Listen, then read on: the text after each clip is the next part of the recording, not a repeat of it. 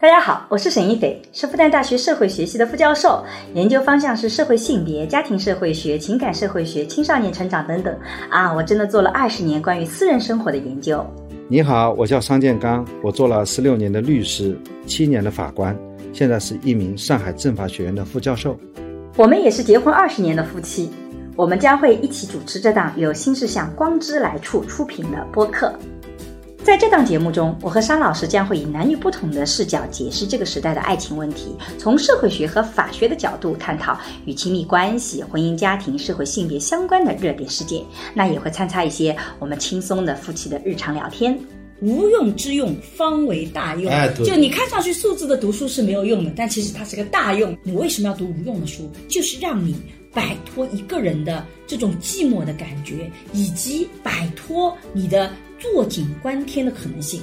你一定会看很多的烂书烂文章，但是你能不能建立这个学术审美？你能不能建立自己的逻辑框架？这个是很重要的。在素质教育的阅读里，不要把自己框死在一种类型，就不要你永远只看言情书，你不要永远只看武侠，你把自己的方向更可能拓吃点得丰富一点，五谷吃点杂粮五谷杂粮多吃一点点。你要读懂一个东西，并不是一下子说我们要读原著，读原著要有基础的。嗯，你没有基础，你读原著你就什么都读不了。读功能性的书啊，说真的，第一个方法就是要找个好的老师。嗯，我们那个时候就是我们在读书当中自然会产生一些问题，这个解惑是很重要对的。学术训练最核心的逻辑是论文。市场上有很多垃圾书很烂的垃圾书，书烂真的那你太多了怎么去把这些垃圾书鉴别出来？这是需要能力的。在这个读书厂商当中，有我们的优势，也有我们的劣势。嗯我们看到自己的劣势，也要看到自己优势。因为我在社会上工作过，不像某些同志没有到社会上去工作过，看？看看看看你看我在今天我们有点火药味。大家好，我是沈一斐。我叫桑建刚，很高兴参加今天的节目。以至于上一次评论里都说，哎，这男嘉宾不错，可以让他多参加几次。对，看到这样的表扬了吗，很桑老师？很高兴第一次参加今天的节目，第一次参加因为人生每天都是第一次嘛。啊，每天都是新鲜的。对啊，嗯，然后我们很难得是在上午的时候录播主要是，昨天晚上太困了，对的，我们两实在是眼皮子打架。嗯，嗯，今天我们录的主题是关于读书的，因为我们之前收到很多朋友关于读书的问题，我们两个最近都各自有一些感受，尤其桑老师，桑老师最近是个疯狂读书的阶段，每天都在看文章，哇，一天看多少篇文章啊！而且他年纪大了，有的时候电子版还看不了，还得打印，你知道多浪费纸张吗？一点都不环保。哎，不过我相信桑老师对于读书是不是有很多的想法啊？来我，这桑老师来先说说吧。不是读书啊，嗯。我是在科研呢。啊，你是科研其实我觉得小编给我们准备这个读书啊，嗯，我觉得都是些读一些闲书、鸡汤的书，嗯，就没有实用价值的书，嗯他是读一些可能会提升人的素养、嗯情怀这些东西，嗯和我现在讲的读书还真不一样，嗯。因为我现在做的是一些科研，嗯，我就要么就讲讲这个科研和读书的区别了，好，因为我们现在待会儿我会反驳的，大家先耐心的听下去，因为我跟张老师观点完全不因为同，我现在在所以大家等一等，我会反驳他。比方说我们研究嗯。法律当中立法上的问题，嗯。有这个立法论，就法律没有立，嗯。我们要写一篇论文，嗯。就是要说这个法律要立，为什么要立？嗯。还有就是解释论，嗯这个法律这样写，我们觉得不对，应该要给他做一个好的解释。嗯还有就是各个学者之间的一种各种观点，还嗯有把国外的一些制度，把它研究透，介绍给国内。嗯然后这些是我们现在要做到的工作。嗯，但是和我们讲的这个读书没关系，我们是要看别人写的是什么，嗯，看大量的 C 刊论文，嗯。看国外的一些论文，SSCI 的论文，嗯，然后呢，形成自己的观点，嗯，而且写这种文章有他自己一个套路，嗯，比方说你为什么要写这个题目，嗯，你要让人家觉得你写这个题目是有道理的，嗯。你不是无病呻吟，嗯，无事生非的，你是怎么推进的，嗯，其实你怎么推进的其实也不是特别重要，关键是你的观点是什么。你把一个问题写清楚，观念写清楚了，这篇文章百分之五十就完成了。嗯写这种文章，他要求看书，哎，好像是讲到看书。嗯，这个看书，这个书在我们的科研这个语境当中，它是我们文章的证据。嗯，就是你说这个观点，有人说过你们了，取来的数据来源于哪里？强调学术的规范性，我觉得这个开场白讲讲就可以了，不是我们谈的读书。对的，实际上，但是呢，你讲的那种也是一种读书的类型，因为很多的朋友会有一些这样的想法，比如说他说书不是用来读的，而是用来查的，碰到问题去找答案，或是补充和补全自己的知识体系。这个跟你讲的刚刚那个作为证据是一回事儿。也就我就是觉得读书有两种。一种是非常功利性的，我就是为了读书去解决这些问题，解决我要研究的问题，解决我的某个知识点，解决我的一个什么东西，这是非常功能性的读书。但这个也是重要的。但是我自己觉得，读书的另外一大块，非功能性的读书。所以，沙老师在最近这一阵子做的事情，其实都是功能性读书。所以，我们可以先聊一聊。我觉得读书哦，真的。功能性的读书是工作，就像你一天工作八小时，我们做教授的那一天读书就是读八小时，这就是我们的工作。即使你不是以科研为目标，你的人生里也会有一部分，比如说你的专业能力是需要通过读书去书籍上去获取知识的，所以这块是一个叫功能性的读书。但我自己觉得，今天我们可能后半部分想要聊的是关于非功能性的读书。不过桑老师可以先跟大家一起。分享一下读书的心得，功能性的读书，我觉得桑老师这块做得很好。非功能性的读书吧，坦率之讲，我觉得桑老师到目前为止，也就是那么我先看了《红楼梦》啊这些《射雕英雄传》，其他的都没怎么看过。你来看看功能性吧。素养性读书，我讲非功能性、素养性读书，你不能叫非功能，你这个是大功能。我们这是小功能，对我们不叫没，我们有更大的功能，素养性，全面自由而无用嘛。这个无用是无具体之用，有大用场。叫这个叫无用之用方为大用。哎，对，就你看上去数字的读书是没有用的，但其实它是个大用，是吧？对，像我们呢，小商呢就读点小书，搞点小手艺。沈老师呢，毕竟是大咖，得了吧？叫又来大书，做大文章啊，写大人生。嗯，所以我呢就先讲讲。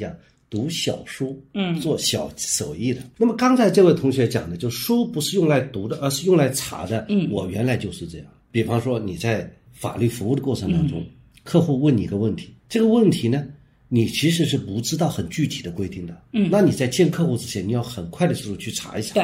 这是最简单的读书。这是一个什么法律关系？因为你毕竟是有法律的系统化知识，然后再加这一个很具象的、稍微深入一点知识，你就有机会接到这个案子。你在跟客户在谈的时候，你就知道哦，这个大概是怎么一回事。目前呢，大概有两种不同的观点啊，关于你这个问题还比较复杂，我回去研究研究。对，那么你就可以把这个生意接过来，就能够赚到一笔钱。有了这笔钱呢，那你就可以养活沈老师，让他读大书。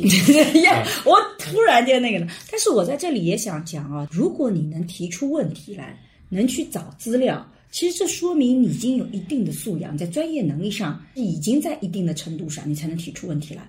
比如说，我们做大学生的培养，我们包括不仅仅是大学生，很多的培养，第一步要突破的是他不知道自己不知道，也就是他根本就不知道自己还有这块问题，他根本不知道自己要查什么，他根本不知道。原来我这个困惑对应的书籍是哪一块？甚至他都没有认识到我原来不知道的，因为他脑海里可能有错误的一个观点。所以走到功能性的读书，前提是你已经有一些基本的能力和素养在里面了，否则你连自己到底知道什么、不知道什么你都不知道。所以我们经常说，大一是什么？不知道自己不知道；大二才进到了知道自己不知道；大三是知道了自己的知道。而到了大四，你重新开始发现不知道自己知道，因为你开始很迷茫了啊，不知道我到底还懂些什么。因为你进到一个研究的领域里，你就会发现如此的浩瀚，好像自己每一块都是缺的，每一块都有问题。但实际上这个状态是在进步。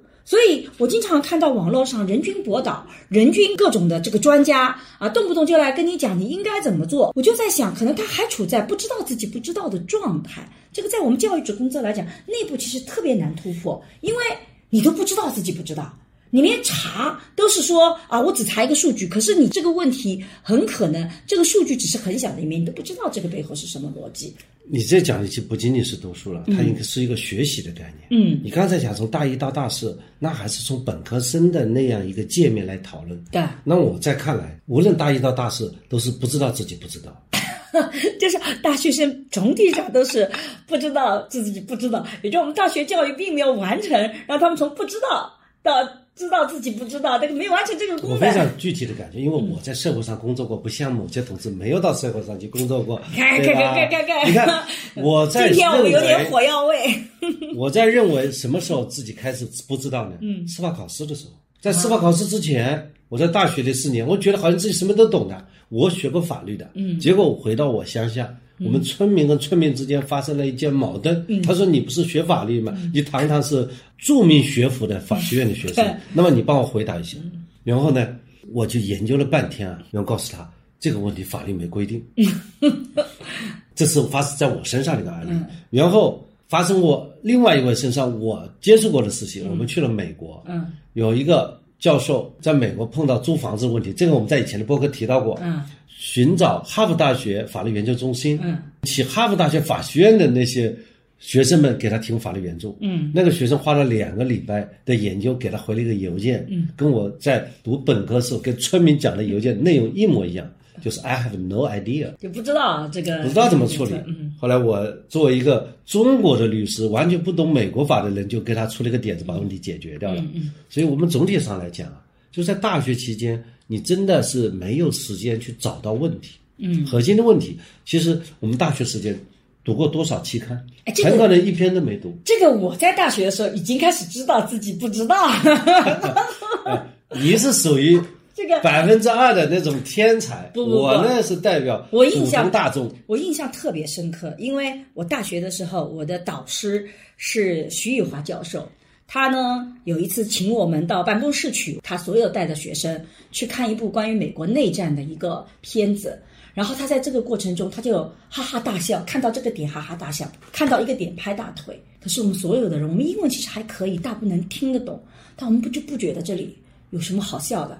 我们不觉得这里为什么这个点就这么绝？就我们自己感受不到。然后呢，等到这个放完了以后，我们的徐老师我印象特别深刻，他觉得哇，你们这些基本的东西，看来事实性的东西都不知道。然后他给我们一步步的讲解啊，这个片子里面为什么这个点是重要的？我就在那一刻意识到了，哇，原来我不知道那么多东西。我原来是做国际关系、国际政治研究的，哇，原来。我在这块领域里面，以为自己看了这些书，结果在看一个纪录片的时候，我都看不懂。所以我在大学的时候就已经知道自己不知道了。这就是为什么我后来选择读研。你看，对，这个要恭喜你，因为你碰到一个好的老师。对我我的导师非常好，这一点我们讲，嗯读书说真的，你还得要靠读书引路人。对你没有读书引路人，嗯你认为你自己能读出书来吗？那不行。那我们做这个播客也是想给同学们给一些启发吧。对比方说，我刚开始在本科读书的时候，就没老师告诉我，你可以去查试一看对。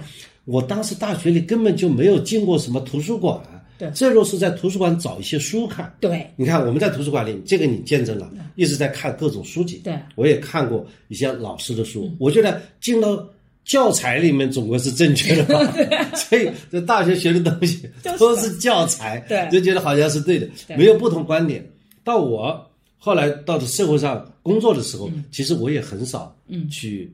用到一些数据库去检索，实际上是这些书就是很刚才同学们讲的，嗯。读工具书比较多，对。读办案手册，什么司法解释，最高院的啊，还有很多这些在抓起来之前啊，这些领导编出来的书，我们去看，都是些实用学工具书。但即使是读实用性的、功能性的书，它也是要方法的。如果你没有方法的话，这些书你读的时候也是读不出东西来的。桑老师可以先分享一下你的读这种功能性的书的方法。读功能性的书啊，说真的，第一个方法就是要找个好的老师。嗯，我们那个时候就是我们在读书当中自然会产生一些问题，这个解惑是很重要的。嗯，就解惑就会避免你在这个原地兜圈子，你知道吗？嗯。那么有找一个老师，你首先要提出问题，然后找一个老师问一下。嗯。这个老师呢特别喜欢学生给他提出一些有质量的问题，因为你提的问题就是反映了你对这个资料的检索的程度，然后老师就会把这个问题来龙去脉讲给你听。我印象当中，我刚开始在做律师的时候啊，我呢去读定额，这个房子要造，这个房子要造需要花多少成本？这里面有钢筋、水泥，有人工，有各种的设计，这个可以拿着图纸就可以算得出来的。那么这里有一个定额，一九九三年有个九三定额，到了两千年两千定额。那个定额就是一些一平方米应该花多少钱？有个确定的数字。不是一平方米，这里有钢筋水泥，嗯，还有各种人工，嗯，它都是有定额的，嗯。所以各种看不懂，看不懂以后，我就拿着这个问题看完了以后呢，嗯。我就问我的老师，就我刚刚做律师的嗯。丁老师，丁老师呢很喜欢我问他问题，嗯。他马上把手上活儿放下来，跟我讲从九三定额到两千定额的历史，什么叫量要确定的，价是市场的价。嗯啊，九三定额是量价不分的啊，多少量多少价就给你直接算出来。那两千定额呢是把量固定价不定这个市场标准，他就把这个原理讲给我听。我到现在呢，我讲的也就是丁老师讲的那句话。至于我读什么，我就忘记了。所以说，第一个我就觉得一个好的老师，现在在互联网时代看一些比较深色的书啊，而不像沈老师可以看原著。我现在还没有达到这个水平。我们桑老师最近好像说话这个啊，讽刺的意味有点重嘛，是吧？哎呀，内心里觉得你读书多嘛，得了吧，就是我就读了别人的解读，就像我看《红楼梦》，我刚刚是看蒋勋对他的解读，嗯，我就很收获很大，然后再到网上去查别人的这种看法，嗯，所以说你要读懂一个东西，并不是一下子说我们要读原著，读原著要有基础的，嗯，你没有基础，你读原著你就什么都读不了。在很多的国家，他会对青少年培养的时候有个叫分级阅读，就是一年级应该读什么，两年级应该读什么，三年级读什么。之所以有分级阅读，就是发现即使字你都认识了，但是有些阅读的深度就是你可能在这个年龄段没有办法去理解，或者你的阅读能力达不到的。在功能性的读书里面也是有分级阅读的。比如说，如果你对这个问题很好奇，你可能首先得读的是一个介绍性的书籍，然后再一步步走到教材，然后再走到原著。我觉得这个也是很重要一条道路。那么在这个过程中，桑老师刚刚讲到，假设有一个老师去引导一下你啊，能够让你去解惑，那这个在你的道路上走起来是比较的好的。那如果你身边没有这样的导师，桑老师也说了，就是你没有导师，你可以在网络上找。现在有很多的读书的这种读的那个引的东西，比如说我自己也会呃在网络上有很多关于我们社会学的一些书的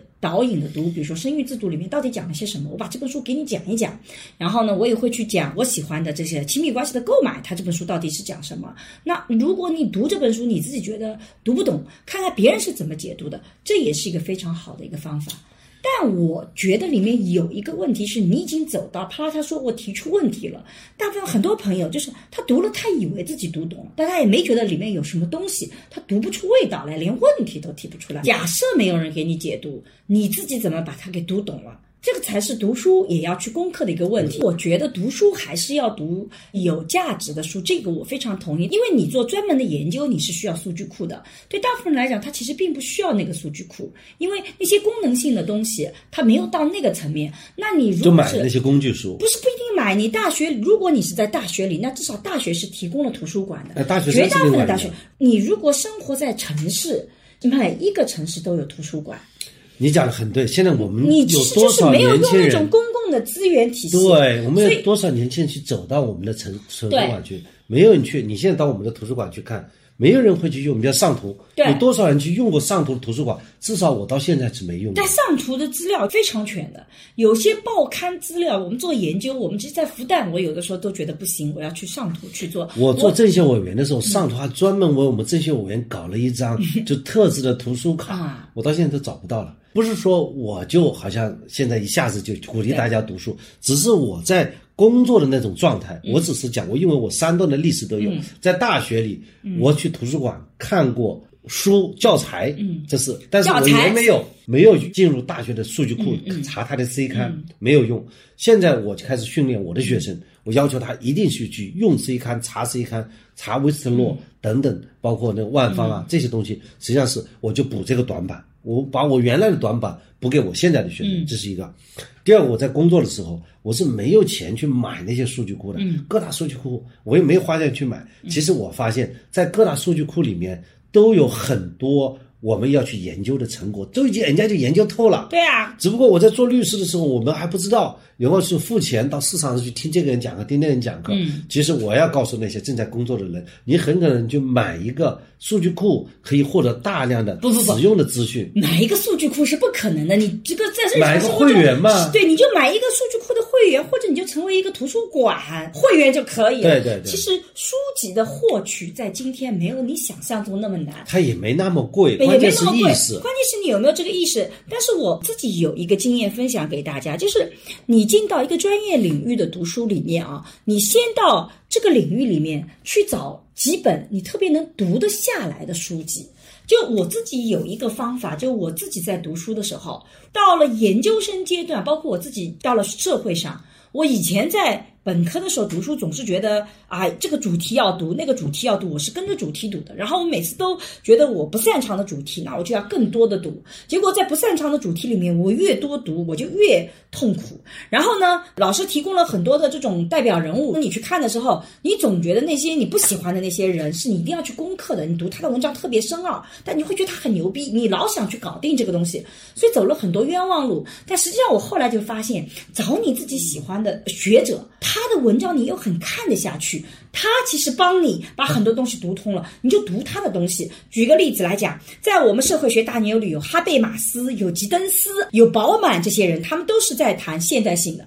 但是我在这三个人里面，我就能看得懂吉登斯的东西，哈贝马斯的东西，我就看的时候云里雾里。我到现在都觉得看哈贝马斯对我来讲很痛苦，而饱满呢是介于这个中间啊。饱满有的时候我看说啊拍案叫绝写得很好，有的地方我就觉得哇这个又扯开去了，你你到到底逻辑是什么的？吉登斯的东西我看起来逻辑很顺畅，每一块我都看得懂，所以我后面在读专业功能书的时候，我就先去读吉登斯的东西，等到我把吉登斯的现代性的理论搞得比较清楚了，我再去读饱满，再去读哈贝马斯，我这个时候突然意识到，哎，好像。我他们的东西我也能读得懂的，所以我觉得你在读功能性的东西的时候，不要一口气非得要去搞定包曼、哈贝马斯这些很牛逼的人，你是不是先去找一个你在这个专业领域里面你能看得下去的这个人的东西？我自己其实现在看看我书架上，我发现这有些学者，我几乎是像集邮一样把他所有的书籍都集全的，比如说霍克希尔德，比如说桑德尔啊，比如说 John Scott，这些学者都是我超喜欢的，只要他出新书，我就把它买进来，因为我发现他在成长，我就跟着他进步。然后我觉得他们的书又是我很愿意去读的。那有些我曾经不那么喜欢读，我到现在我也不喜欢读，我只是通通过读吉登斯这种人，我终于读懂了饱满讲什么。我很坦率的告诉大家，到今天我读哈贝马斯，还是拿起来就看了几眼，我就很想睡觉了，我就不想读下去了。所以我就觉得我可能跟哈贝马斯就没有缘分吧。但是我相信，可能到了我五六十岁的时候，我学术能力又上涨了。说不准那个时候我就看得懂哈贝马斯了。我也看了中国很多解读哈贝马斯的人，我觉得写的也不咋地，也没有搞明白他到底想要告诉我什么，所以我也不觉得这些人就是啊。他讲哈贝马斯就比我讲吉登斯就更牛了，我也没有这种想法。他既然都不能说服我，这个东西好在哪里？我认为他水平也就那样，我就不再自惭形秽了。我建立了我的自己自信心，所以找一个你喜欢的代表人物去读，当然是你自己专业内的，这也是一个非常好的方法。我觉得是进到读书境界里去读功能性的书籍的。对我听到你这里讲的，其实和我们刚才讲的，你一下子就拿的特别高了，你知道吧？这中间有三个档次。第一，你要找到你那位心仪的学者。对，现在实际上是你真正在读一个东西的时候，你找不到哪个学者，你真正看到是这个畅销书，那个畅销书作家，那些作家背后他不知道是干嘛的。对。他很可能是匿名的，或者说是某一些出版社、某些书商做出来的。哦这个市场上有很多垃圾书。很烂的垃圾书，书烂真的那你怎么太多了。去把这些垃圾书鉴别出来？这是需要能力的。我相信教材第一步先看教材，教材里提到了谁？看教材里提到那些人。我就讲这里分享我的一个经历啊，就是我刚开始看 C 刊论文啊，我觉得都觉得非常玄乎啊。后来我就去听教授们讲课，教授专门写了一门课，就是怎么写论文的。他就提到一个问题：让我就改变认知了。他说有些人啊是旧瓶装旧酒，加个新标签，嗯，里面的问题全是老问题，嗯，他搞得故弄玄虚的。比方说版权问题，然后前面加个元宇宙，元宇宙下面有版权问题，然后谈复制权，这个元宇宙版权问题和这个我们版权法当中的复制权问题有什么区别？一点没差，所以是旧瓶装旧酒，贴个新标签。现在这样的书、这样的文章特别多，而且呢，那些出版社就喜欢赶时髦。对对，而且他故意呢用那种非常深奥的纸草，嗯，而且这就是写学术的一种方法。对，所以呢，这种人呢，你要把他识别出来，而且你要把这些作者拉入你的黑名单。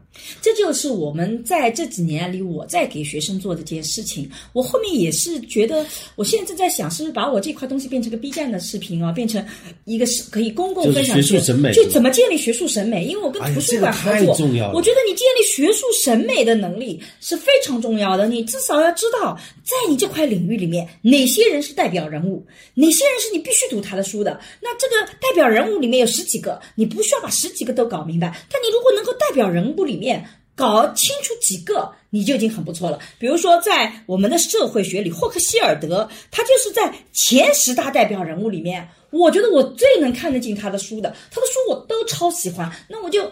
看他的书呗，我们先把他书全读了呗。所以那个建立学术审美很这是很重要。就是说，中国的学者也要有个义务，比方说，在国内有哪些学者，他是书你是要看的。嗯，在美国、在德国、在这些地方有哪些学者，你是要去看他们的一些。信息的，对我在课堂上我会跟学生讲，中国的学者里，我有就我今年上课的时候就给学生列那个书目，给他们有一个参考的书目，有一个文章的书目。我更重点的想法就是，我给你看的这些书目，那些背后的作者，我基本上每一个作者都会挑一篇他的文章出来。我就觉得这个人你去看一看，你是不是喜欢他？那你如果喜欢他的文章，你就会发现你就能够进到那个领域去了。所以你功能性的读书也有方法。在知识产权领域，国内也有很多知识产权大咖。嗯，但是我就推荐，比方说王谦教授的书，嗯，他就很认真的在做学问，他写的每个字都是字正腔圆的，嗯，那也有一些学者很有名，我们就不点名了，他写的好像特别深奥，你看也看不懂，你这个拿这个文字放到词典去查，还没这个词，在那深造字，在这创造学术，嗯，这样的人也由于出名，对，一个是邪道，对，一个是正道，我们要学正道。是的，不能去邪道，在邪道容易，邪道容易出名。为什么邪道他这个搞得很花哨，然后刊物也喜欢，非常 popular，就评了著名教授。你看他的东西，把他的底裤一扒下来，哇，丑陋百出。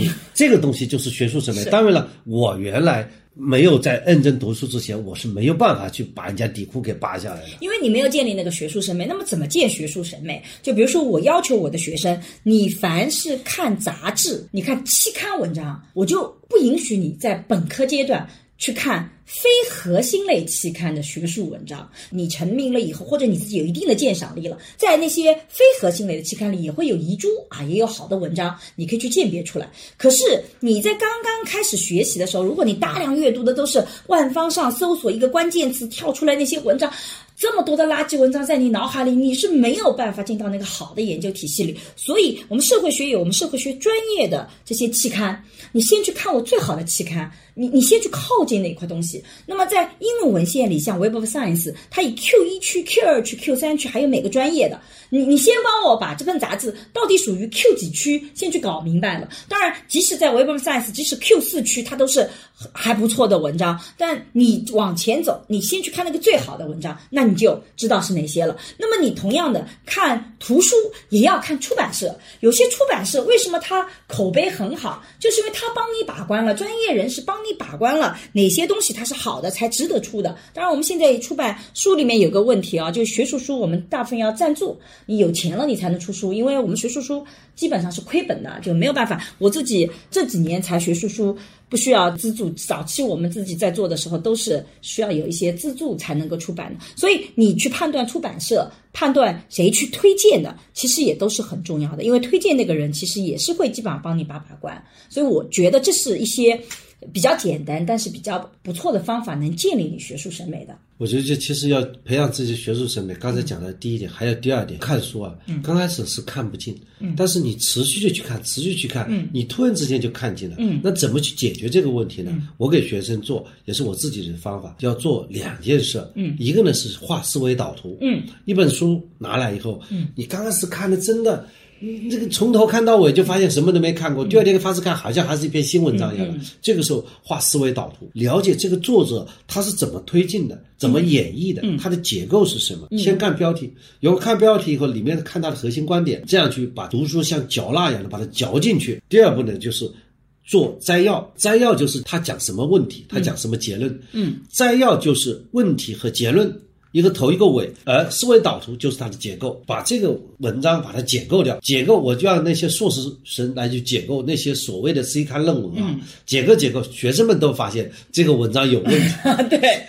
哎，三老师这个方法是特别特别好的，因为读书的时候很容易犯一个错误，就是你读一本书啊，你不断的跟你自己在对话，然后你会特别喜欢其中的一个观点啊，它打动你了，剩下那些观点呢，可能它没有打动你，然后呢，你就把它给忽略掉了。不打动你的观点，并不意味着这观点是没有价值的。那你读书要做什么事情？你首先去理解。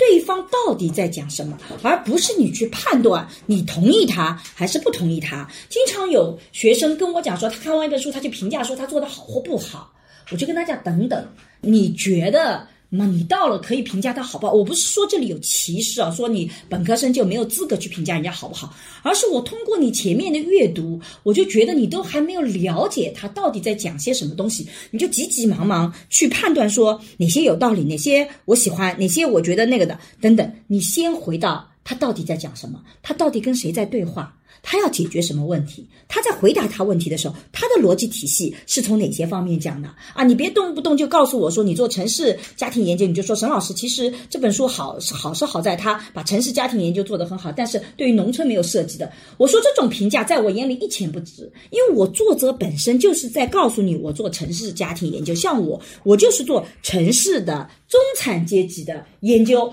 这个就我的研究领域比较小，我自己知道我的问题，我也告诉你了，我就做这一块。然后你跟我讲说，哎，你其实，在城市里还有一个领域，哎，还有一个底层，你都没有关注到。我是没有关注到，但这不是我这本书的问题，因为我没有一本书可以把所有的事情都包含进去。所以你没有去了解对方到底在讲什么，你就去评判他有些什什么话题他没有涉及，那是为批评而批评，这个不行。所以桑老师提供那个思维导图和摘要，就是你跳出自己的逻辑框架，先去了解他到底在讲什么。他回答什么问题？他的观点是什么？而不是你觉得哪个点打动你了？你觉得哪个点有道理？所以这个是我觉得读功能性的书的第一步啊。我们读待会儿讲素质性的书，你就不需要用这种方式去读，因为这样你会很痛苦。但你功能性的读东西，你要把它东西拿下来，你要把它把它这个知识点变成是你自己的知识的逻辑体系，变成你自己的智慧的一部分，你就必须去累。这些东西啊，原来他是从这个角度去讲的啊，原来他的思维逻辑是这样子的。在这里面呢，还是要想，就是训练是有，而且是有效果的。对，其实我们的学生啊，缺少这种训练。我这个非常同意。大学的教育里面，我们缺少这个。我们这个板块，我在学校现在也负责涉外这个法律专业的教学嘛。嗯。我其中有一项就是让他们要去读那些 C 刊的文章。读完以后，他们开始不害怕了。原来两万字的文章解构下来，也就是一张思维导图，然后找个文章的结论，也是个五百字以内，甚至两百字以内的问题讲清楚了。训练是必要的。嗯。那么另外我要讲一点，读书的目的是很明确的。嗯。你的目的就决定了你读到什么程度的书。前段时间我在。就是说，做法官、做律师的时候，我根本就不关心这个理论是怎么讲的，或者说最多点一点，因为我是在法律适用当中，这是用了什么样一种观点。对，所以所谓的关于法律应当是什么，嗯，我根本就不关心，因为我又没兴趣。包括你社会学、经济学，你给我看的那些书啊，我真的一个字都看不下去。但是我突然之间，我现在需要看的，而且急需着要看，有很大的乐趣。为什么呢？学者。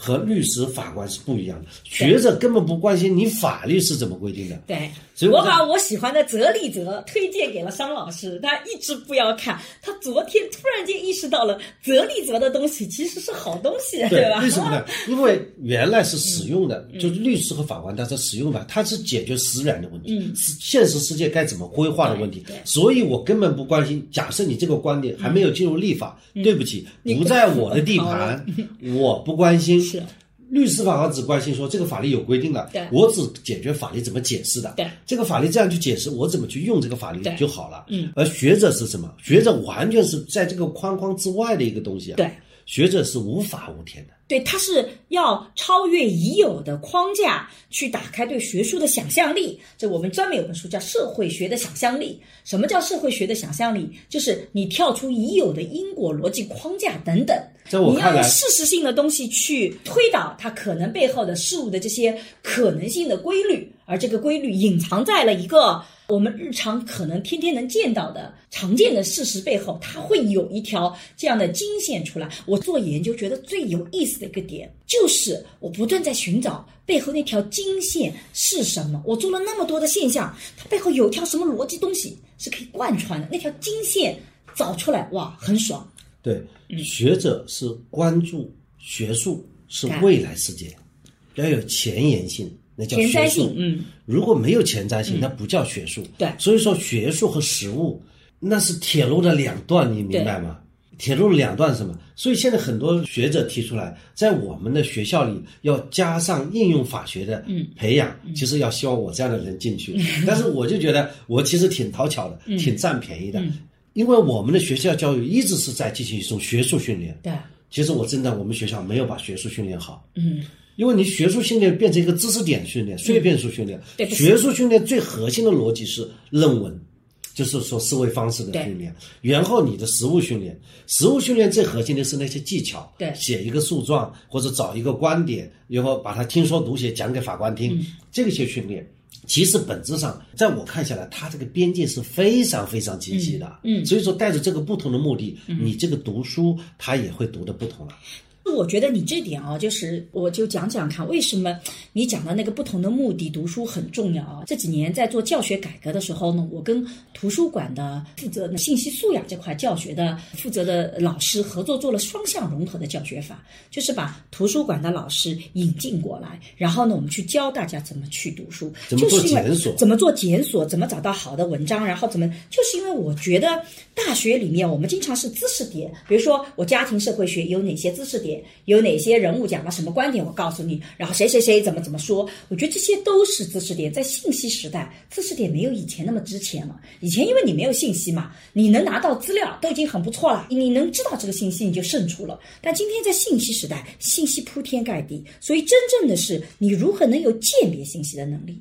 你如何把这些信息能串起来？你一定会看很多的烂书烂文章，但是你能不能建立这个学术审美？你能不能建立自己的逻辑框架？这个是很重要的。所以我就在教学里面跟图书馆的老师合作，我就很想去改变这个目前教学以知识点为逻辑的。所以我们这这一周不是上课嘛？这个图书馆老师给的是学术期刊之美的讲座，很有意思。这就是陈老师在做的。我其实也想请我们学校的图书馆老师啊，按照类似的方法教我们的学生怎么用我们自己的期刊数据库。对这其实我自己掌握的也不是很熟练，所以我是采取任务式的。比方说，我给了一篇一九八二年一个作者写了一篇论文，嗯我给了一个题目，我就扔给一个学生，我说你帮我把这篇文章找到。结果这个学生呢也是蛮厉害的，我们学校的学生，他没有找到这篇论文的期刊，这个论文期刊 Forest 就未来的一个杂志，但是他找到了一九八三年麦肯锡的一本杂志对这篇文章的引文，也是比较有学术价值的。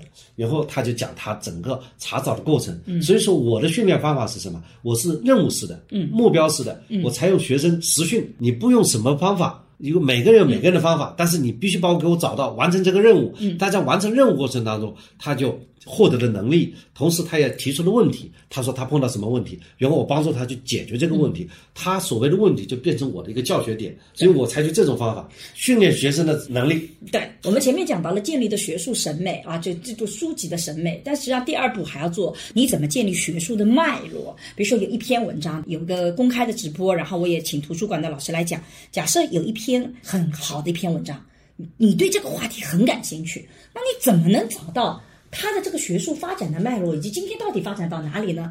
你会发现，现在我们的网站给大家做了非常好的这样的一个信息检索的工具的帮助。比如说，你在 Web of Science 英文文章里，你可以看它谁它引用了谁，那你就知道它这个点是从谁那里发展过来的。然后你再看谁又引用了他，引用了他的那里面哪篇文章是又被高引用率的，那篇文章又怎么发展？这个时候你就可以建一套非常清楚的学术发展的脉络。那么你对这个问题的了解就不再是一个单纯的知识点。而是你开始知道它是怎么发展的，它是怎么从一个 A 概念变成一个 B 概念，然后又发展到一个新的观念。举个例子，我找到一篇文章是谈家庭内部的性别的隐形权利。哎，我觉得这篇文章之前没有谈到过隐形权利这个概念，然后我就去看它是从哪里发展起来的，又看谁又在讨论它的文章的发展概念。但后来我发现这个点它不是个学术前沿，因为它到了一定的年限以后，它是八十年代的一篇文章，然后来到两零一零年。以后关于这个话题的讨论就变少了，变少的原因是因为有文章就认为说夫妻里面权利概念的这个界定非常难，所以我们现在在做夫妻关系里面，我们不就简单的讲权利的概念，就你的概念要变得更加具象化，否则很难谈。这个时候你就知道。这个逻辑是怎么走？学术前沿在哪里？所以桑老师刚刚讲到的那个一篇文章的培训是个很重要的方法。哎，其实这个能力我也在练，嗯，就是因为我现在没有那么多时间，但是我现在研究助理就帮我去做，用这种方法，比方说。我们最近在看了一篇文章，它是一九八二年，因为国内的很多的文章就提到这篇文章，对，我就找到它的原文。这篇文章就很重要。对，然后呢，我接下来他往上线的，他引了谁？对，那么因为他一九八二年，他很可能引的不是法律方面的，他是引的是，因为他是原创的理论，他可能是引的是经济学、社会学方面的文章，那么他就作为源头了。那么接下来是要看别人去引他。那么怎么去找到多少引他，以及在引他的文章中又是一个被高引的这篇文章的大徒弟是谁？你看，Web Science 很有意思的，你一旦点进去，谁后面是引用了他，他会给你生成一个图表，他还会给你个排序，在所有引用的那些文章里。这些文章分别属于哪个领域？它可以给你生成个图表。比如说，我关于这个权利的概念，它会有社会学的，它也会有心理学的，也有生物学的，都会引到这篇文章。那我自己关注的就是社会学的，然后我还能看到说引它这篇文章是哪些是高引用的。他们是怎么发展？这样子你就可以把最核心的几个节点就能找出来了。这个在信息搜索工具里都帮大家做好了，所以我觉得学会用工具也是找到读书乐趣的一种很重要的方式。那么书籍其实我们现在还做不到这个点，但是书籍也有的。你看那个书评。杂志上有书评啊，美国的和欧洲的这种书评可厉害了。那你可以去找书评，也同样的，你会发现哪本书书评特别特别多，那说明这个书绝对是引起大家关注的嘛。然后还有各种奖项啊，什么都还是能参考。要就是在任何领域都有明星，都在学术有学术明星。对，那么有些学术明星啊是真明星，对，有些明星是假明星。我其实，在学术里面是假明星，因为我在学术里面我比较懒。我没有写那种特别厉害的学术文章，我的能力是说怎么把学术东西翻译成大家听得懂的话，翻译成实践，这个是我努力的。但学术明星是很厉害的，他可以有好多那个。比方说，你写一篇文章，嗯，他的文章你不引呢，觉得你这个文章含量不够。对的，你这个领域竟然连他都不知道他，对，其实他的文章其实也挺水的。以后呢，他就变成了个高引文。反正这个里面有一个不是那么绝对，但是大概率大概率他是学术明星，大概率是厉害的。对，他不见得一定是那个真正的牛逼的。对啊，还有一个就是说，你的就就像我刚刚举例子，就我看不懂哈贝马斯，并不意味着哈贝马斯他就是水的，是因为我自己目前的学术能力还没有到那个程度，尤其他偏哲学，我对哲学这块东西一直是没有什么特别的这种敏感性的，我就很喜欢社会学实证的东西啊，他这个做。哲理哲这种就是霍希尔德、伊娃伊鲁萨，这些都是我超喜欢的。像那个 John Scott 那个弱者的武器啊，国家的视角啊，这种书我看上去特别带劲。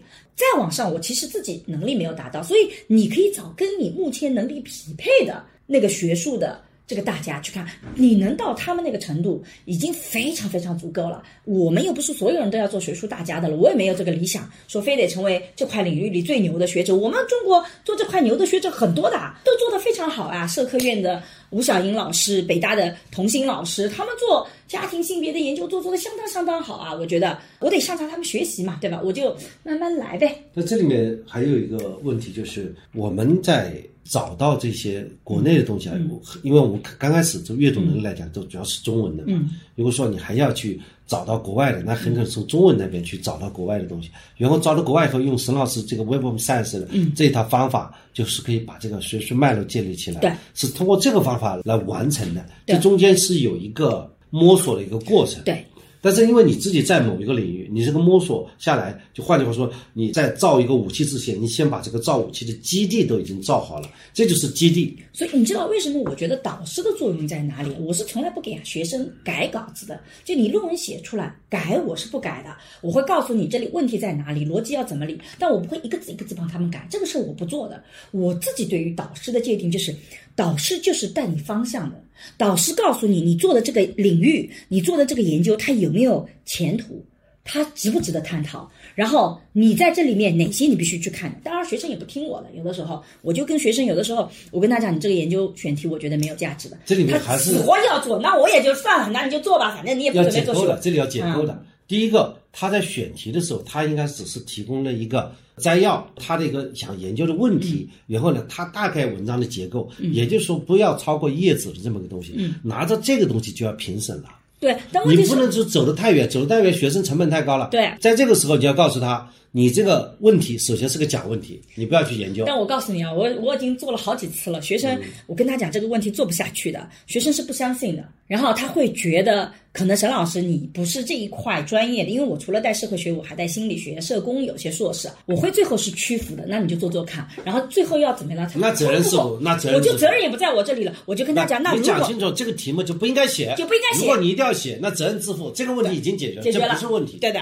就是那他最后如果关了以后，他回过头来，你还得指导他，因为你不能说你关了，你看我说了什么你不听吧？那就人人已经死了，无非是怎么延长呼吸的问题了。不，我们还变成植物人的问题。但是我自己觉得，我在这点。我们教师要讲，你不要以为老师不是研究这个专业的，他就会没办法指导你，因为老师的学术能力、学术规范在哪里？他看问题，他能够看得出来。像我不见得是做啊，你做的那个领域可能不是家庭，不是亲，但是你的规范和方向以及那个大的东西，我觉得我们是看得很明白的。但我呢，也回过头来讲，我也能理解学生，有的时候人生啊，就是要犯错前进的。他就要自己去碰碰看，我觉得这种精神也挺好的。你只要能承担这个结果，所以我经常跟学生讲，只要你能承担这个结果啊，你自己觉得万一被关了，我也觉得 OK，那你就去试试看吧。蛮可怜的，像我上次参加一个学校的硕士论文答辩，说白了，按照我现在的一些想法，那些每个论文我都要把它毙掉。对，但我们不能这么做，太惨了。有一个学生，我们就问了他一些问题，当场就哭起来了。后来我们还反而去反而就安慰他，所以就最后呢评了一个优秀，其他的同学们也就放了。说实在的话，论文比较水，这个里面有学生的百分之二十的责任，百分之八十责任在教授。但我们教授也有问题，比如说教授要对学生做一些指导的。但的确学生也不来找我们，不来找你，那么他是你的学生，你要跟他讲好，你教授给他没有用。如果是我，我会发个邮件给他。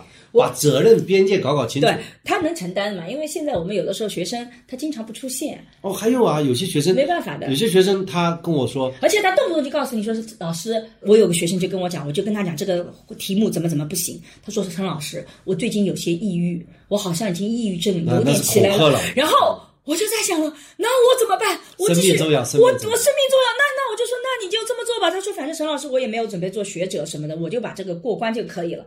那我就努力帮助他过关呗。你还能怎么样？我之前也遇到一个学生做政策研究的，我即使自己做政策做的很少，但我看他做政策研究啊，啪就收了一些政策，结果你连原政策也不分，你调这种具体的执行政策也不分，你就在那里做编码了。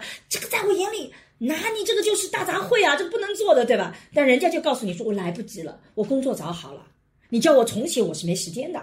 那你怎么办呢？你只能放他过关，你还能怎么办？那你在之前你也跟他讲啊，你要来经常找找我们聊聊天呐、呃人家也不来找你，这个怎么办我？们不叫聊的话题，哎这个没办法这没办法，因为学生如果有了一份工作，他不叫不搞学术，他的实务能力比较强，那他也就让他去了。但我觉得我在这里啊，再插一句，为什么学生出现这种问题，也不是学生不努力，现在我们的学分压力太大。学生在上课，他上很多课程，他没有足够的时间能让他阅读，而且现在像很多我们研究生是两年，他第一年刚刚进来摸索，第二年马上要实习，他不实习他就找不到好的工作，所以导致真正读书的那个时间他太少了，有些要反思的，就是我自己是觉得。你要让别人读书，你得让他有这个时间和空间，这个心态。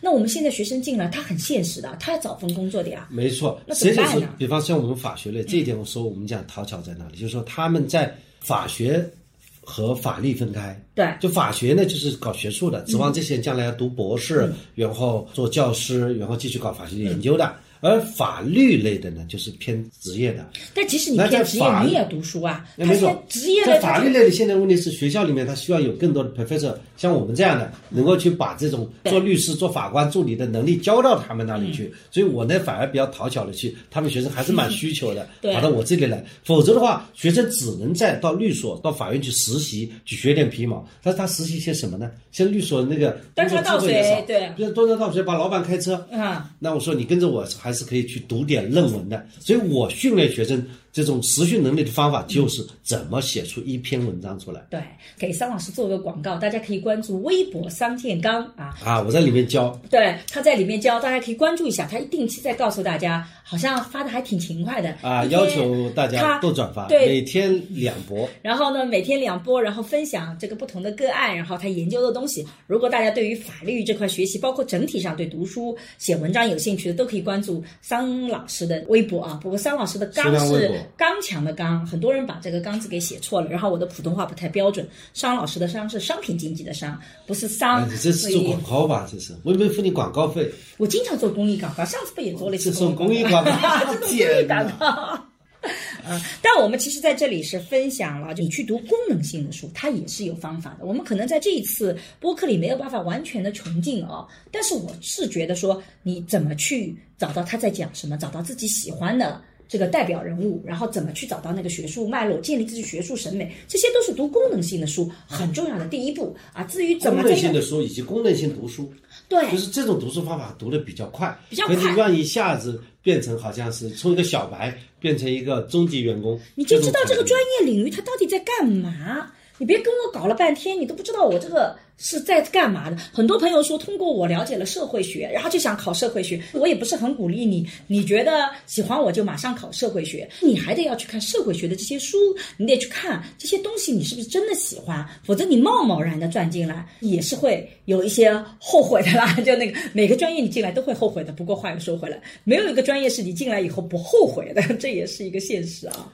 对啊，我现在读书吧，为什么呢？能够比较治愈我们自己。我觉得读书我是把它分成三块的，一块是功能性的书，还有一块是跟我的专业相关，但它我看不出来它会起什么作用的书籍。比如说我自己是做家庭社会学的，可是呢，我会去拓开来读我们专业的其他领域的书籍。这个呢，它没有那么功能性的强，我不需要写读书笔记啊，我不需要写，我只需要知道说，哎，他在聊什么。那这一块我们也把它分成功能性的里面吧，反正这跟你专业有关的。但还有一块读书，就是跟你的专业都没有，你就是愉悦的。我相信很多的朋友可能。大部分人读书这块是很重要的，这块就是他一开始可能没有用，但是我觉得他在你长期的生命经历里是非常重要的。为什么这个书重要？就是我自己为什么要去读那些非功能性的书？我就发现，如果我们爱读这种各种各样奇奇怪怪的杂七杂八的书，它不会让你的人生很寂寞。就我不怕一个人，我一个人的时候，只要有书，哎，我就觉得很有意思。我就觉得能打开这个世界。另外，你物质的这种丰富程度，去吃呀喝呀，到最后也就不过如此。可是呢，精神的丰富程度，它是无穷止境的。所以我觉得书中自有颜如玉啊，书中自有这个黄金屋。这是功能性读书方法。它不是功能性读书，而是说你在那里面会看到一个特别神奇的世界。比如说，我超爱东野圭吾啊，他的推理小说啊，《白夜行》我很早就看过了，《X 嫌疑人》，那他跟我专业没什么关系啊。但我就觉得特别有意思，因为他给我打开了一个我从来没有见过的世界。这一块，桑老师其实不太熟悉啊。桑老师其实想到现在，他包括读《红红楼梦》都读得很功利啊，要去做这里面的法律解读，要那个，其实还是功利的。但像我读东野圭吾的时候，我就觉得哇。这个人脑海里有这么多的东西，我跟他智商就是拼不过啊！他怎么就？你讲了读书的第三重境界，就你会觉得特别有意思，你的生活就会特别的不寂寞。他没有什么特别的实实在在的，好像能带来什么好处的。你说我也从来没做过什么视频啊，聊东野圭吾啊，我也没有那个，可我就觉得很好玩。包括我们很早的时候就读了金庸，对吧？张老师现在开始读金庸，我当时看金庸的时候就觉得。这世界太有意思，我们能创造一个武侠世界来，我都觉得，嗯，这些就是来打开你世界的。所以你为什么要读无用的书？就是让你摆脱一个人的这种寂寞的感觉，以及摆脱你的坐井观天的可能性。因为你自己的生活永远只有这么一点。比如说，我跟桑老师二十岁开始在一起，那我们两个再恩爱，那情感世界也就是这一点呐。但我们通过读《廊桥遗梦》啊，通过读《飘》啊，去读各种的这种爱情小说，我才知道哇，爱情如此的丰富。可是我跟桑老师没有那样的经历，我们没有那种什么爱而不得啊，或怎么样这种痛苦的经历。但我在小说里就能知道爱而不得它是什么样一种感觉，对不对？什么是叫责任和爱？《廊桥遗梦》就告诉我们怎么去来爱跟责任之间怎么平衡的。我觉得这些东西都是非常有意思的，它把我的坐井观天给打开来了。所以这就是我觉得。非功能性的书、数字类的书，甚至也不见得跟数字有多少关系啊，我都觉得很重要，非常有意思。嗯，跟你聊到这里，我突然就想起这句话，嗯，就像读书的三重境界嘛，嗯，呃，第一重境界是昨夜西风凋碧树，独上高楼望尽天涯路，它就是一种功能性读书，有目标，嗯，要追求，要要读到独上高楼，要读上去。嗯，第二呢，衣带渐宽终不悔，为伊消得人憔悴，就是好好玩哦，就沉浸在里面了。第三种是。众里寻他千百度，蓦然回首，那人却在灯火阑珊处。就是你会发现，突然以前你曾经都不能理解的这些东西，你突然间全通了。就像你原来给我的那些书，我都我都不读了，突然发现这就是我想要的。对，你看我在本科的时候就开始读福山。历史的终结，我觉得福山写的什么东西呀？大家活得好好的，历史哪有什么终结呀？你说上帝不在了，民族主义我都看不懂。自由当大家都认可的时候，怎么它就终结了呢？你怎么就告诉我说啊，民主它就变成终结掉？不是大家都实现民主了吗？我就不能理解。我现在重新今年哦，突然间我对福山又感兴趣了。哇，福山写的东西，身份证照等等那么的好玩。你突然间发现呀，原来。我孜孜以求这些问题，在我本科的时候，这个人就已经存在了。我觉得那种感觉很好。对，我觉得有生活经历的时候再去读原来的书啊，嗯，他会换来不同的体验。你看，我们讲过两期的播客，嗯，一个是讲孙悟空，嗯，一个讲薛蟠，对。那其实是结合我自己的人生经历的时候就不一样了。嗯，我们就再去看那些书，和我们小时候觉得，哎呦，这是个猴子，在我现在看下来，嗯，他真的孙悟空不容易，对，他经历了那么多的磨难，嗯，最后他也。成佛了，嗯，对吧？成佛以后，这故事就结局了。可能还有一个《西游记》后续，那我很可能在里面也可以写出很多东西来。同样的，对于这个《红楼梦》，像现在年轻的时候把它当成淫书来看的。我年轻时候看《红楼梦》就觉得哇，谁谁谁爱。现在发现哇，里面的世界如果你要推一本书，一本鸡汤的书，那你就去看《红楼梦》。嗯，我也这么觉得。你觉得人生多么苦，你去看《红楼梦》。对。《红楼梦》《红楼梦》里面的很多的，但我觉得古人说“行万里路，破万卷书”。以前我就觉得读书就是读书。你说我读东野圭吾，难道我还能再去啊？我也去搞个这种侦探吗？你不可能啊！就算我行再多的路，跟我读东野圭吾有什么关系呢？其实我现在就意识到，当你人生经历不一样的时候，你看那个人物，你的代入感是很不一样的。就是你会把自己带到里面去的时候，你会带到谁的这个身份里去？你会怎么去带进去？你怎么去看那个？你就会发现你感觉是很不一样的。我们最近在看那个《悠长假期》，这是九六年的一部。日本的偶像剧，我看完 还没看完，但我因为全看过了，所以我当年看《悠长假期》的时候，我就觉得木村拓哉好帅哦，主演内丰好帅哦，啊，他们的爱情故事是怎么样？可是我现在在看《悠长假期》的时候，我就对于于女主角她的那个三十岁的那种困境，到了三十岁，未婚夫嘛跑掉了，自己的工作因为是模特儿。已经没有办法再继续下去了，人生处在这种困境里面。对，做模特来说已经老了，已经老了，到底怎么突破？我突然间对这一块就感同身受的很呐，我就觉得很多人都有这个问题。所以，即使是同样的书，你有了人生阅历的时候，你再去读，你也是。不一样的感受，所以我觉得人生是需要走出去，但也需要就反反复复和经典对话。为什么成为他四大名著？对，那肯定是有他的经典所在。所以我同意商老师。比方说金庸，他也是个名著，他不就是他自己一套？对，呃，金庸武侠。我在这个碰到人生最困难的时候，我就读金庸，我就读他的侠客。中国的侠义精神到底是都是在金庸先生。我可以为国家对为社稷承担责任啊！最后你看郭靖。他就死在这个啊为国家设计的场合上面，对的，就强调人的这种奉献精神。嗯，但是他又是最后是多么的伟大，包括他的子女也有非常好的一个待遇。嗯，不是说是好的一个社会待遇，而是说子女从他的身上能够。获得一个好的成长，对，汲取好的营养，嗯，对吧？而且他不但去抚养自己的孩子，还要抚养仇人的孩子，对。所以说这些东西都会让我们这个年代、这个时代的人，哎，我不但是把我们的孩子要培养好，嗯，还是把我们现在教的那些学生们也当成自己的孩子去培养好，嗯，这样的呢，就会给我们一些人生的启发吧。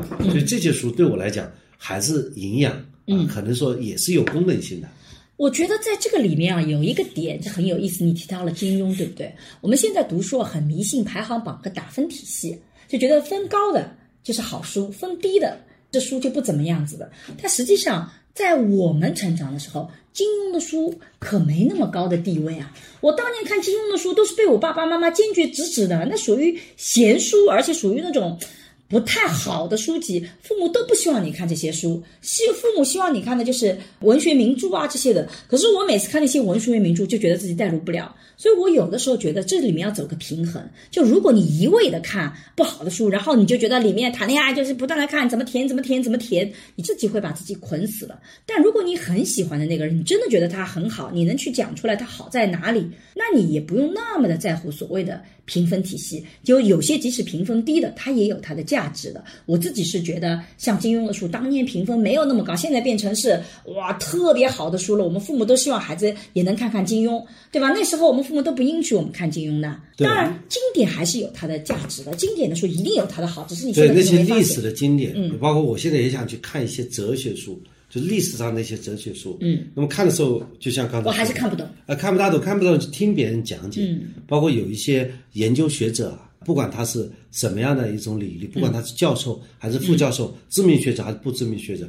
他们去讲这些经典的东西，敢出来讲，我讲其实一定是有他自己的心得。就像我现在只能去讲讲关于法条的解读，对吧？水平只是在这里。当然，对你的应用法学这一块，我说白了，肯定是我强的啊！啊，那些 professor 们讲不过我的，我就告诉你这个实物当中怎么用。这其实也是我的能力特长，特长。我并不妄自菲薄的，对。但是我同时也注意到。我在哲学、在思辨这方面的不足，那我肯定要向去那些老师去学，是吧？在这个读书场上当中，有我们的优势，也有我们的劣势。我们看到自己的劣势，也要看到自己优势，是吧？我也觉得，比如说你要跟我谈亲密关系、性。家庭关系、家庭教育，我就觉得我这块就是很厉害的，因为你所能涉及到的一些书我都看过了，然后我可能还有非常系统的这些东西。但是你跟我谈社会分层，就比如说阶层的概念，然后谈城乡之间的问题，谈农村应该怎么建设，那坦率之讲，我就看了一些贺雪峰啊这些最基本的书籍。比如说，我就觉得好像大家都认为宅基地不能买卖，为什么？我大概把这个问题给搞明白了。但你让我讲的更深，农村到底应？该怎么发展，我就不熟悉，所以我最近在做贝达生的研究的时候，就发现这一块对我来讲又是个全新的领域，我这块就不那么了解了。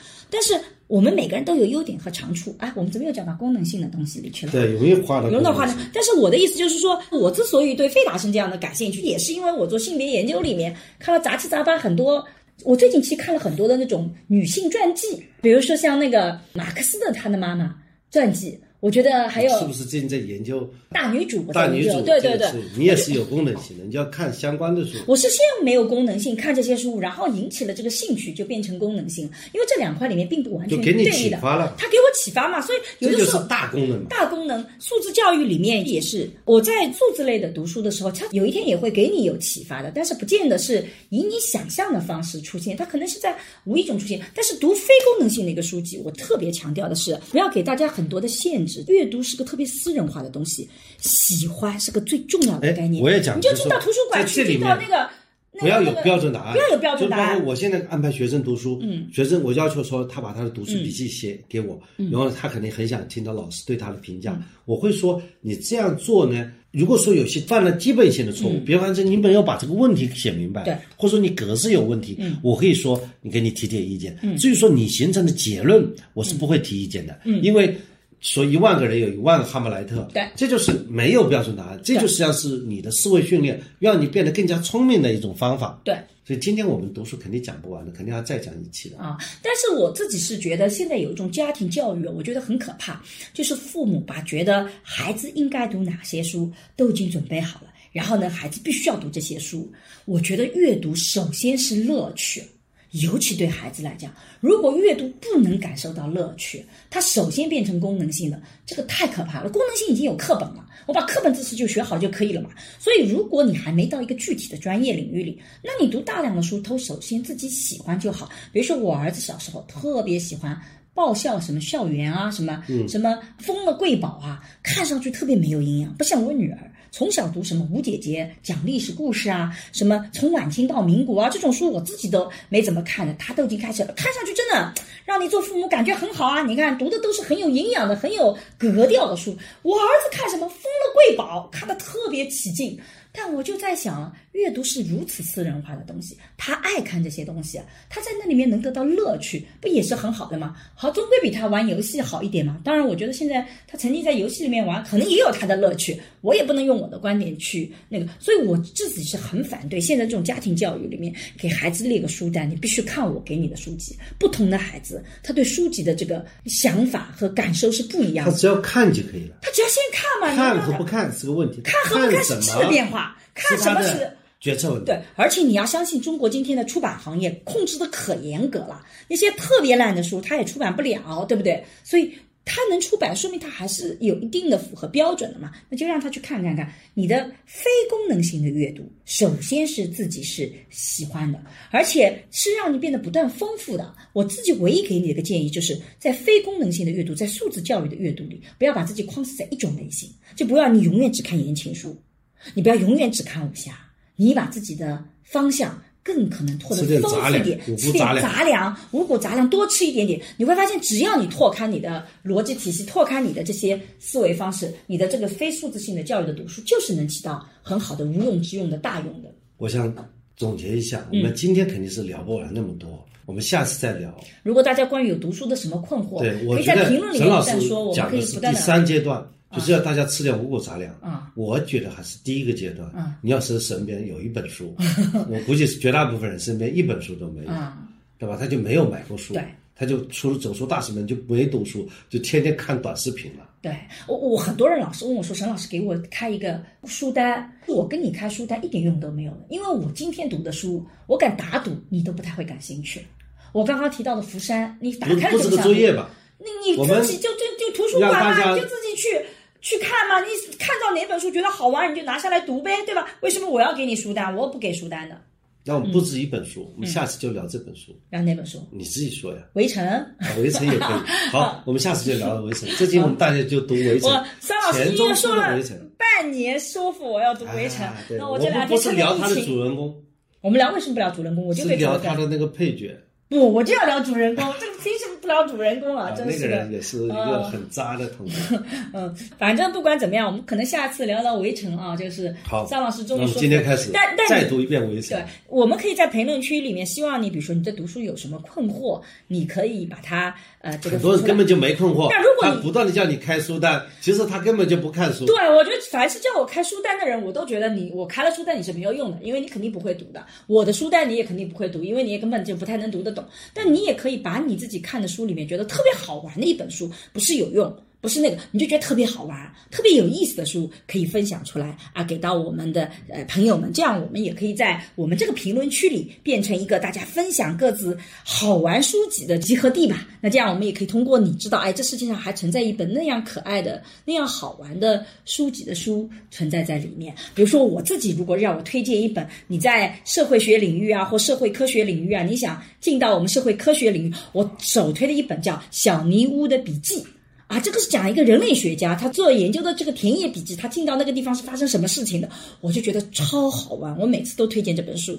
如果你要了解我们中国的家庭社会学，你可以看《金翼》啊，它像是个小说一样的这样的一本学术书籍。这两本书，我觉得你入门可以看一看的，我觉得比较好玩。我在这里也这样做推荐。张老师有什么推荐吗？《红楼梦》我就是推荐一本《红楼梦》，因为桑老师看的书实记在不咋地。啊，这些书我是反反复复看，嗯。啊，天天读，嗯。啊，我了解其中每一个人物，有些人物也就是只有一两百个字，嗯。我就去体会他们的生命。嗯，那么这个就当然，我是我的读书方法不像你，因为你读的多嘛，嗯，我很我就读一本书读的精。那么这个时候，我就跟人家聊天的时候一直有话聊，因为聊这个我可以，聊其他的对不起，咱们可以换个话题。总而言之，本人到现在为止没有跳出读书实用论的 框框，是的啊，说不定再过一两年，嗯我就会改变我的观点。好在这是一个客观真实的一个记录吧。对的，对的。啊好在我给你提供了一个很不错的图书馆嘛，对不对对你可以看一看。家里还有那么多书 都没看，关键是。嗯，好的，我们也在关于读书的话题，我们在未来其实也会有，还会有呃小编给我们列了那么多题目，对我们我们才聊了两个，还有很多啊问。题，我们一个后面都没有聊下去了。但是我觉得也时间也差不多了，我们可以后面再继续啊、呃有机会的时候再聊。你看这个下面还有那么多那么多的问题了。对，但是我觉得有些的问题，比如说读书这个，觉得后面的时机没到，机缘没到，对，有些书读不懂，你就没有必要死磕。这个我啊这些问题下观点是次再聊吧啊，下次再聊。我也觉得读不懂的时候就放一放。啊，我们也看看大家的问题。对啊，和一并再聊一聊啊一定承诺在一个月之内还要聊一次。好，行的啊。啊那今天我们的播客就到这里呀、好的，我们要吃饭去了。好，大家再见。希望大家在疫情时吃好期喝好吃好喝好，多保重自己的身体，安全第一位。然后我们啊、期待着更美好的生活吧。疫情时间实在没事可干，可以大家保重啊！多看看书。同时，我们也做个广告，就比如说我们有天猫，我们天猫上有个能量豆，豆是走自己那个好逗你玩的逗。我们上面有很多的桌游，包括令人心动的 CP，然后情感的沟通桌游，也有跟小孩子玩的专注力啊等等的玩具。如果你在家里疫情时间很无聊，可以购买这些卡牌桌游，全家人一起玩玩，你会发现这哎也是一个抵御抑郁的很好的方式。全家人一起玩玩桌游呗，因为我们现在有的时候你下单可能不开，因为我们。疫情的有上海最近是发不了货，但我们很快就能发货了。你在家里也备一点这种东西，家庭经常玩一玩。像我跟儿子最近就在玩然后你的在快手上直播是每多少时什么时间？啊，快手上的直播是每周三的八点半，在每周快手的三8点半直播固定直播。下哎，我们希望能够陪伴大家更多的天天直播时间，嗯，能够度过这个疫情的这样的一个比较特殊的岁月吧。我们怎么把这个时间变成是我们成长的时间，能够多玩一些桌游，跟家人在一起，然后能够多读读书啊，如然后果想也能听听学习这种嗯。实务能力呢，就可以看我的新浪微博。商机三建刚，嗯，我们桑老师也在想，他如果要做一些视频的话，他也想看怎么样的视频是大家能够帮到大家更有用的，他也在探索做视频了，我还是写写文字吧，因为我的文字写得快。好吧，好 好那就到这里了，嗯，好，拜拜。拜拜拜。好，在节目的最后呢，我们商老师有一个问题，他承诺了要回答一下，所以呢，他准备要回答一下这个问题。我先说一下这什么问题啊？嗯，这是在上一期里面在评论里出现的，对吧叫？少文达人爱吐槽。嗯，在三月二十五号问我们怎么看呢？说如果一个人平常没什么事儿，百分之九十时间是正常的。嗯，但是呢，大概有一少部分时间他会爆掉，但是遇到其他事情呢，易怒易爆，情绪不稳定。但是呢，这个人是自己的亲人怎么办？嗯，如果这种行为模式是自己的家长，甚至来说，就后来讲就是他的爸爸。对他的爸爸呢，在外面待人接物都很到位，嗯，外面评价很高，唯独对自己家人呢特别暴躁。那么这个各种原因啦，有的时候是自己因为不开心，事业不顺利，有的时候是对子女啊、对老婆看不惯，而且他们发现他也受他爸爸影响了，他慢慢的也会是容易易怒。他问我这个事情该怎么办，怎么去改进。嗯，那么这是他提了一个问题啊，然后他也补充了一些信息，他自己发现自己也是这么一个情况，怎么去处理这些东西啊？嗯，那你我先尝试做一个错误答案，对，这好像从法律关系上讲呢，应该是怎么样去走出这个原生家庭的问题啊？对，而且很多而且他问题是他现在也结婚了，对很多他结婚了，他自己也是这样的。你会复刻父母的家庭，对，我觉得这个其实，当你意识到这是个问题的时候，这可能就是解决问题的第一步已经找到了。是的，那么接下来怎么办？那你只能慢慢的去改变。就像我爸爸小时候经常打我啊，嗯，骂我。那个时候，因为整个社会的风气是家长权力还是比较大的，对的，社会的风气比较大，就是在你小时候，你爸爸对你也觉得没什么。嗯，那现在如果你对你丈老公这样的，大家就觉得这个整个社会的氛围已经到了要改变还是要的时候了，很可能你做的比你爸好，但是你面临的问题其实比你爸爸还要大，这也是一个一个问题。那么现在我们现在对子女的教育，就以首先要看到这个问题，比方说我们要看到骂孩子是解决不了问题。当我们看到骂孩子是解决不了的问题的时候，就会想到其他的方法。嗯，很多时候我们自己，我们的父母觉得，哎，打一顿很很高效，那么一年也就打两顿，对吧？一年也就打两顿，嗯，也是在好惨，桑老师。这个我在博客里讲过这个事儿嘛。那么现在是什么？因为不过我一年还不见不见得被打两顿，我可能打三顿。呃，密集母也被我密集母子，你天天关着孩子嗯，那你不去打他两顿，但是你每天去批评他，其实远远超过嗯打两顿的。所以呢，我们就想着骂批评解决不了问题，我们才会想着用其他的方法，比方说，呃，成绩不好，成绩不好不是马上学习，说一段成绩不好先去玩一会儿，然后再来学习，自己去慢慢去改变自己了。嗯，好，我们现在听标准答案。所以你这个把话题扔给我了吗？呃，上一辈的父母，他们的尤其是爸爸，他在过去的角色里，他是个权威者。为什么呢？因为以前的分工叫男主外，女主内。那女性是待在家庭领域的，男性是待在外面的，所以外部的很多的信息是依靠男性带回来的。所以男性天然就变成一个信息的传播者，然后变成一个权威者。你拥有信息，拥有这些所有挣钱的这些资格以及能力，那你就会变成权威者。所以在以前的这个社会或留下来的一些痕迹，就是我们会发现，在等级上，这个爸爸等级要高于妈妈和孩子的地位，他是有权去批评你，有权去管理你的。但是，就像桑老师刚刚讲到的，时代变化了，现在我们已经是变成一个平等的社会了。所以，与其去指责父母怎么做，为什么这么做，是我觉得意义没有那么的大了。我们也理解他为什么，但你知道他原因，你也解决不了后面的问题。不如现在就回到我们自己的身上，我们到底怎么能改？那要改很难的，但你已经认识到自己是个问问题很重要。最重要的改不是去天天问怎么改，而是你在每一次。你自己发脾气的时候，你可以把这个事情做一个复盘。就比如说，为什么在这件事情上你发脾气了？你为什么在这件事情上你控制不住情绪？情绪是带很多信息的。我们一个人控制不住情绪，往往是背后有不同的恐惧，或者有不同的担心。你得要把每一次你为什么控制不住情绪背后那个信息去挖出来。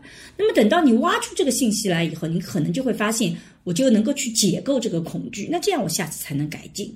所以我们要改，不是一口气改，而是一点点改。那比如说，你会发现我在谈到这个事情的时候，我什么时候就一定会发脾气，我一定要怎么怎么样。那我可能第一步做的不是说我不发脾气，而是说我在下一次发脾气的时候，我尽量不要摔东西。我如果是很生气，我把枕头往地下扔，我可以用首先这个方式去替代，然后我第二次再去改进一下，说我可以改变扔的那个过程，我可以强烈的告诉对方说我是觉得什么不满的。甚至你到最后发现这个是你自己恐惧的时候，你可以再进一步的去调整自己。所以这个过程是缓慢但非常有效的，得慢慢来。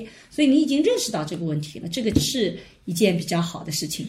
呃，最后也要说，人是很难做到完美的。即使像我这样，我自己也做心理学，也做家庭社会学，然后自己也很多年那个，可是我看到桑老师有些行为，我还是会很生气啊啊！他有的时候我还是会要批评他呀，我动不动就要怼他呀。我对孩子有的时候也会觉得很焦虑啊。所以人生也要学会跟自己的这种焦虑和坏脾气，有的时候也要共处，不用那么急着给自己贴标签。但是我们要掌握好伤害他人的尺度，就是说你不能够啊经常性的伤害到对方已经没有复原的能力了，这个很可怕。但是偶尔的发脾气，偶尔的不满，它也是正常的，也不用对自己那么的苛刻。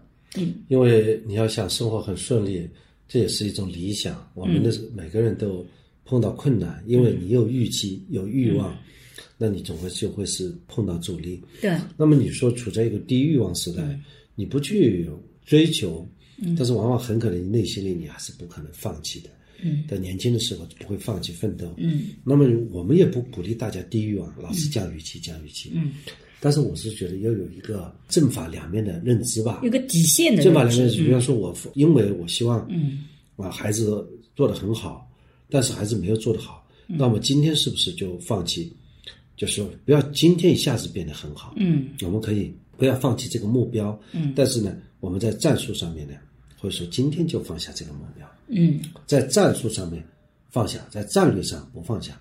对这是比方说我们今天要发飙，我们可以摔东西，那我们告诉他，要发飙没办法控制，嗯那就摔东西控制一下。是，那么这样的话，也可以把自己关起来。嗯啊，还有这个契合我们主题，要多读点书，对对吧？你觉得你很苦，你去看看《红楼梦》那些人，很可能你不是那么苦。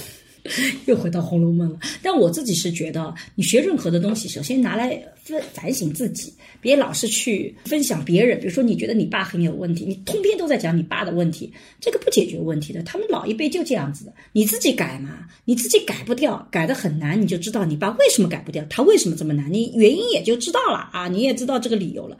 所以学到任何的这种东西，尤其是学心理学的，我经常劝年轻朋友不要学心理学，因为我发现他们太容易学了一个概念就给别人贴标签了。比如说，你会发现你的老公或者你的老婆是学了心理学，他先学了个什么创伤的概念，他第一个不是用在说呃自己反省我有没有给别人创伤，他一定是说谁谁谁给我创伤了啊，你们都做的不好，你们要怎么改？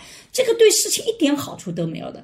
要改变，一定是自己觉得有问题的那个人，他自己痛的那个人改变。你觉得有问题了，你觉得痛，那就是你来改变。对方还没觉得有问题，也没觉得痛，他自然就不会改变。所以，当你遇到这种问题的时候，第一步想的是自己怎么改，而不是说把这个问题都抛给别人。他为什么这样？它为什么就不能变得更好呢？它当然是一个问题，但它的确不太有实践的意义啊。理论上有意义，但实践上不太有意义，因为大家都是会为自己辩护的。所以，首先还是从自己改起吧。对，嗯。所以我们也提供的答案是，要改就自己改，对自己试着从一小步一小步开始反省起来，然后不断的复盘，这样你就能进步，而不要把这个矛头都变成我爸我觉得不应该去。说爸爸不改，因为爸爸已经到这个年龄了，对，也改不了了，老那指人怎么望他改啊？改嗯什么呢？对的，那你只能通过一些方法把它包容起来。嗯比方说，大家首先要认识到，就是在是非问题上不倒江湖，他发脾气是不对的。嗯但是呢，大家要知道，也不要去天天盯着人家发脾气，嗯那么就让你妈过得开心一点，让自己过得开心一点，嗯，对吧？你爸发脾气这个事儿就不要改了，嗯改不掉的。嗯，谁痛谁给，你觉得有问题就你改，你爸妈还没意识到问题，他们也不会改。所以我自己觉得这是很现实的，它不是很理想状态的回答，但很现实。好，好，那这个问题就回答到这里。如果我们下次觉得有什么样的问题，商老师有承诺要回答了，那我们就在节目里面就回答一下。看来我这个承诺还是蛮需要兑现的 啊。是啊，嗯，好的好，嗯，拜拜。最近我做的沈一斐性教育课已经上线，我想通过这门课和你一起坦诚地聊聊成年人的爱与性，所有我们过去回避的性教育，我们一次性讲清楚。希望每个成年人都能享受性愉悦，更享受爱情。如果你感兴趣，欢迎你搜索公众号“光之来处”去看一看。最近我和孟尝合作了一档付费播客，在二零二一聊性别，希望能帮助你打开对性别的想象力，做更自由的人。如果你感兴趣，可以在我的播客主页或者搜索公众号“光之来处”加入学习。我和新世相也合作了一门社会学爱情思维课，希望能帮你提供对爱情的结构性观察。如果你想要更系统的去看待亲密关系，也可以在公众号“光之来处”加入学习。